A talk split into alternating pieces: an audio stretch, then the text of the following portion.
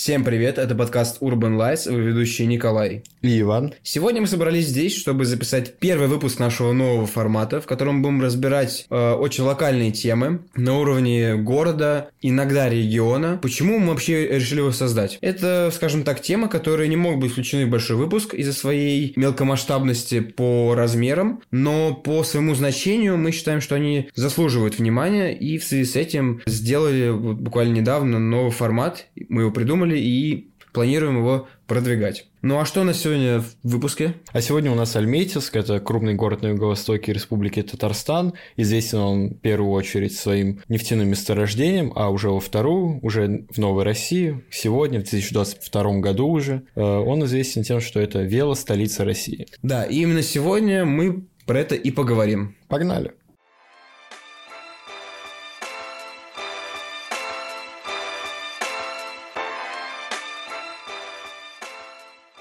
Ну и как я уже сказал, Альметьевск – это крупный город на юго-востоке Республики Татарстан. Ну как крупный? В нем проживает где-то 150 тысяч человек. И расположен он на левом берегу реки Зай. И находится примерно в 250 километров от столицы республики, от Казани. Вообще основная специализация города была предначертана его географическим местоположением. В бассейне реки Зай расположены крупные месторождения нефти, которые открыли во времена ВОВ, когда Кавказ, в том числе и Азербайджан с Баку, были оккупированы. Советскому правительству нужно было срочно искать альтернативные месторождения, чтобы получать такой ценный источник энергии, как нефть. И разработка этих месторождений, в принципе, и обусловила появление города Альметьевск. Альметьевск не является официальным моногородом, стоит отметить, но из-за особых условий развития вполне можно его таким обозначить. А главный экономический субъект в городе это, конечно же, Татнефть. В самом городе и в округе компания спонсирует большое количество городских проектов, в том числе и тот, который мы сегодня будем рассматривать рассматривать, а, участвует в благотворительности не только в Альметьевске, но и по всей России. К успеху Альметьевска, как к столице России, стоит отнести имя Айрата Хайрулина, это мэр Альметьевска с 2015 года по 2019 год. Это вообще довольно необычное явление, когда э, муниципальный чиновник становится ключевым человеком в городе, да, в муниципалитете в, или там в регионе, например. Хайрулин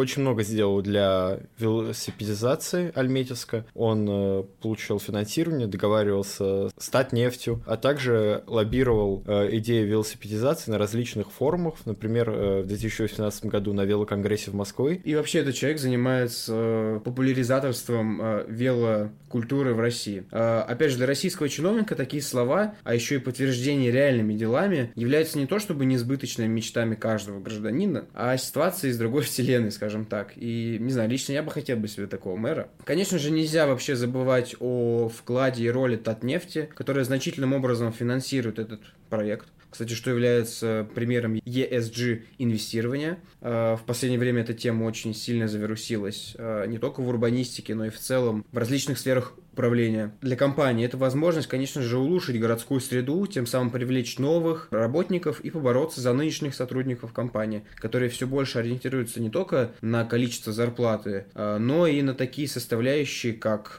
качество городской среды, да не только городской, вообще качество квартир, качество двора. Ну, в общем, да, все начинается со двора и заканчивается городской средой. В последнее время, что, конечно, хорошо, а, люди начинают на это обращать внимание. Также третий субъект а, введения велоинфраструктуры а, в Альметьевске это была группа специалистов, группа профессионалов из Копенгагена, у которой очень большое количество проектов в Европе по велосипедизации различных городов в Норвегии, в Швеции, в других странах. Ее пригласили работать над проектом. Сейчас мы узнаем, как они с этим справились.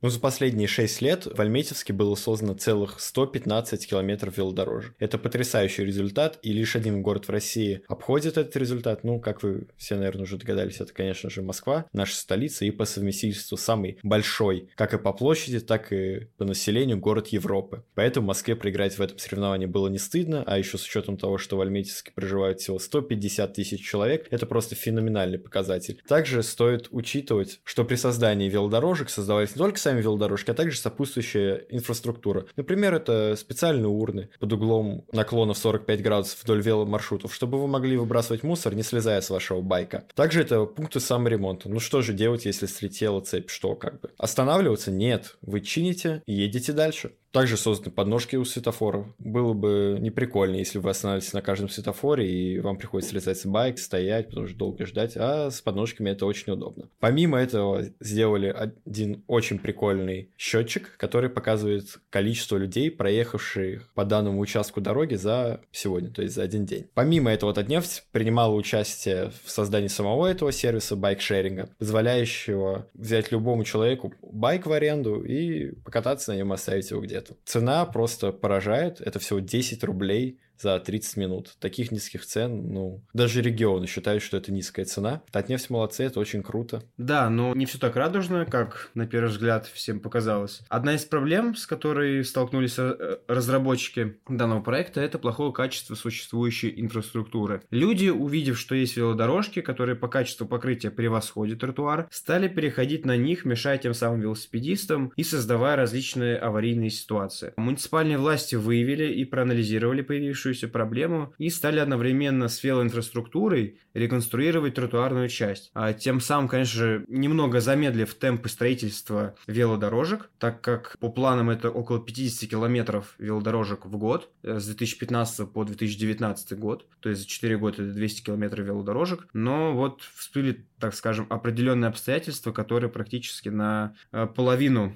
урезали изначальные планы.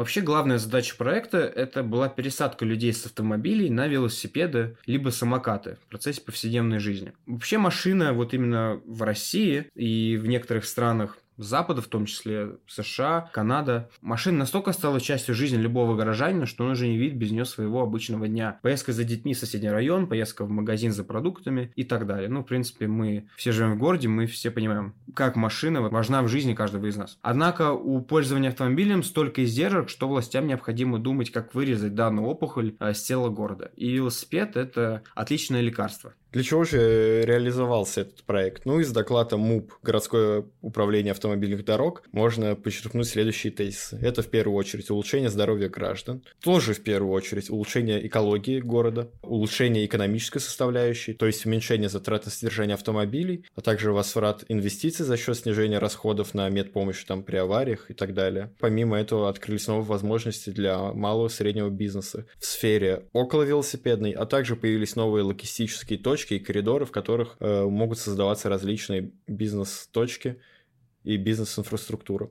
Ну и помимо этого всего удобства и мобильность. Это разгружение автодорог, пересадка людей на велосипеды. А вообще путей, которые можно сделать наши города более комфортными и более безопасными, их большое множество. У некоторых городов есть огромные бюджеты, но при этом они неэффективны. А есть города, как, например, Альметьевск, у которых не особо большие, прям раздутые бюджеты, но при этом за счет профессионализма, за счет привлечения дополнительных инвестиций от э, частных компаний, за счет э, приглашения иностранных специалистов, которые уже имеют опыт э, работы в этой сфере, они добились достаточно крутых результатов. Альметьевск сегодня это, наверное, один из самых прогрессивных примеров в сфере велосипедизации наших городов. Что можно сказать вообще? Что, конечно же, Альметьевск делает большие шаги на пути к всеобщей безграничной мобильности, потому что велосипедом могут пользоваться, так сказать, ну, большое количество людей, э, разные группы людей, если еще к этому добавить самокаты, также различные приспособления для людей с ограниченными возможностями, ну, специально для них велосипеды, то, конечно же, это становится выходом из автомобильного тупика, в котором сейчас находятся все наши города. Подытоживая, Альметьевск проделал отличную работу, мэр Альметьевска проделал отличную работу. Мы надеемся, что Альметьевск будет развиваться и дальше. Города, похожие на Альметьевск, как численностью населения, так, возможно, и своей специализации, также своей обычной повседневной жизнью почерпнут что-то из опыта Альметьевска и сделают сами себя немного лучше. Да, Ванюк, я с тобой абсолютно согласен. Флаг в руки тем, кто вообще развивается в этом направлении, а тем, кто не развивается, мы надеемся, что в скором времени они это исправят. Сегодня у нас был выпуск Альметьевск. Ждите от нас новых выпусков. Всем спасибо, всем ББ. Пока-пока.